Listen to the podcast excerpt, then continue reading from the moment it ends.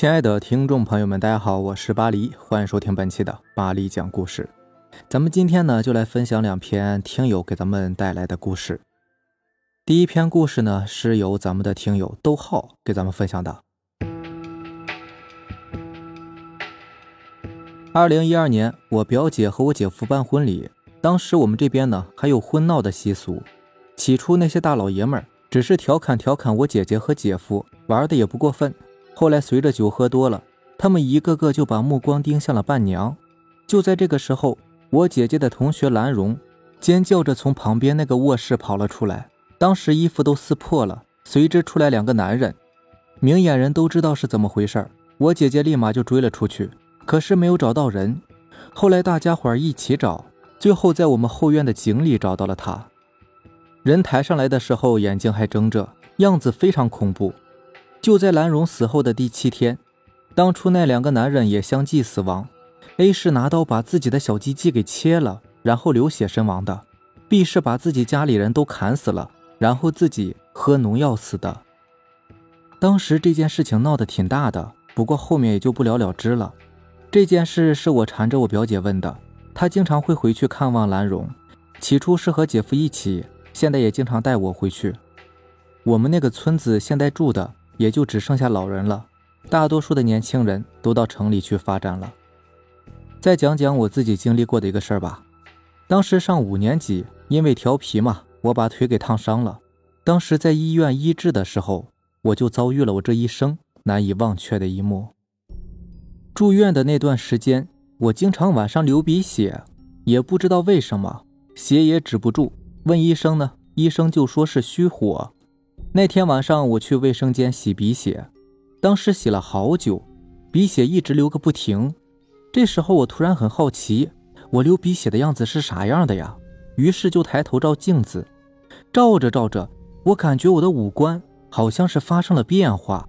开始还不太确定，就贴着镜子细细的看，然后就发现我脸上的痣没了，左边的脸已经开始有变化了。我当时害怕极了。就把头低下洗了两把脸，然后准备往外走的时候，厕所的门却怎么也打不开了。我当时直接就崩溃了，腿都被吓软了，直接坐在了地上，然后抬头就看见一个穿着白衣服的女人站在我的眼前，头发长长的，周围的温度立马降了下来，我汗毛都竖了起来。当时我就颤颤巍巍地站起来，开始骂脏话。我听说骂脏话可以吓退这些东西。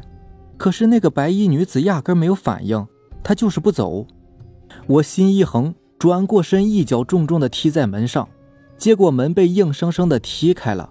然后我立马跑出去叫我妈，可是我妈没有醒过来，就感觉整个屋子静悄悄的，没有听见隔壁床大妈的呼噜声，也没有任何人的呼吸声。按理说，我闹出这么大的动静，他们不应该没反应啊。厕所里那个女人也不见了。这一刻就好像是我掉进了异度空间一样。后来我就去拿手机，想照明看看周围的情况。手机显示已经是十二点半了，可是我进卫生间的时候才刚刚十一点呢。然后我就躲在被子里，最后是怎么睡着的我也忘记了。第二天起来之后，我就发起了高烧，腿部也感染了。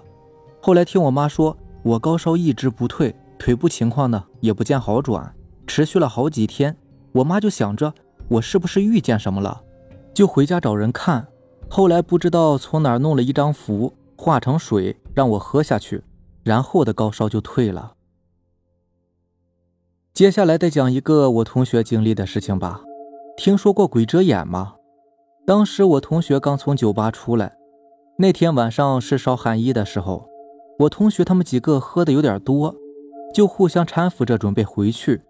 我有一个同学叫 H，喝酒的 H 呢，在回家的路上不小心踩到了地上的纸灰，往他们小区走的时候，又吐在了一堆纸灰上。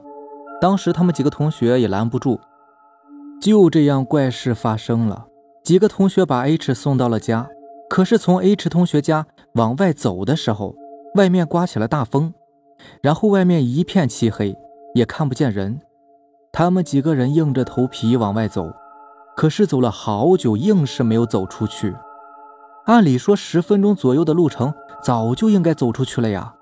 可是他们转悠了半天都没能离开这个小区。然后期间，M 同学说：“不会是遭遇鬼打墙了吧？”他们几个就面面相觑。W 同学呢，还去墙边撒了一泡尿，可惜并没有什么卵用。当时一个女生就被吓哭了。然后他们决定还是先回那栋楼再说吧。然后几个人顶着大风，再次回到 H 同学所在的那栋楼，在那儿一直待了两个小时，最后实在是受不了了，决定再试一次。这一次他们走了出来，但是发现路上没有一辆车，所以只好叫了一辆滴滴。过了一会儿，司机给他们打电话说他已经到了，问他们在哪儿。M 同学就说他们就在那个路灯下，可是司机说他也在那儿，但是没有看见人呢。他们几个这个时候感觉后背发凉，就跟司机再三确认位置，发现他们确实是在同一个地方啊，而且地图显示的位置也是在一起的，可就是看不见彼此。最后司机很生气，以为他们几个在耍他，就走了。然后他们几个就只能一直在原地待着，期间也确实过了好几辆车，但都是直接从他们面前开过去的，没有一辆车停下。就这样，他们几个人熬到了天亮，然后各自回家了。可回家后才发现，衣服上面都有一个手掌印。这个可能是冲撞了一些东西吧，喝多了吐在人家纸钱上，人家肯定不干嘛。只是戏耍一下你们，这还算是好的。不用说他们了，就算是咱们谁喝多了是吧，吐在你的钞票上，那也免不了要打一架嘛。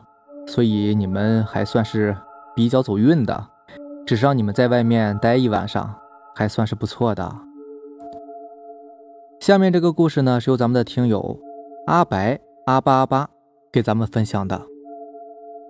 这个故事呢，是我姥姥讲给我听的。事情是发生在河西区玉江道旁的复兴河。二零零五年夏天七月的一个晚上，天气非常的炎热，几个青年就到河里去游泳。月光下，他们发现不远处的河中有一长发的女子也在游泳。长长的头发飘在身后的水面上，显得非常的优美。一连三个晚上，这几个青年都发现这个姑娘在独自游泳。好奇心的驱动下，他们决定一起向姑娘靠近。当越来越近的时候，其中一个男青年忽然发现了有些古怪：那个女子的手脚似乎从来没有露出过水面，平常人这么游泳可游不了啊。这个时候，那个女子向着其中一个青年快速的游了过来。那个青年显然是没有察觉异样，兴奋的伸开双手准备去迎接。当他完全接近这个女子的时候，发现只有水面上的一颗头颅，水下却是空空如也。青年惨叫一声，迅速的往回游。幸好这个女子没有追上来。几个人上了岸之后，就迅速的报了警。随后从警察的口中得知。三天前呢，在这附近发生了一起凶杀案，一名年轻的长发女子被分尸，头颅一直没有找到，没有想到竟然被丢进了河里。这个故事我好像听过，对，版本还挺多的，不过都挺吓人的。对，行，那感谢咱们的两位听友吧，那咱们今天的故事就是这样了。如果喜欢咱们的节目呢，就点个订阅吧。如果你也有比较精彩的故事想要分享给大家呢，可以给我私信留言，或者是关注我的微博“巴黎讲故事”，然后把你的故事私信发给我就可以。对，行，那咱们明天见，拜拜，晚安。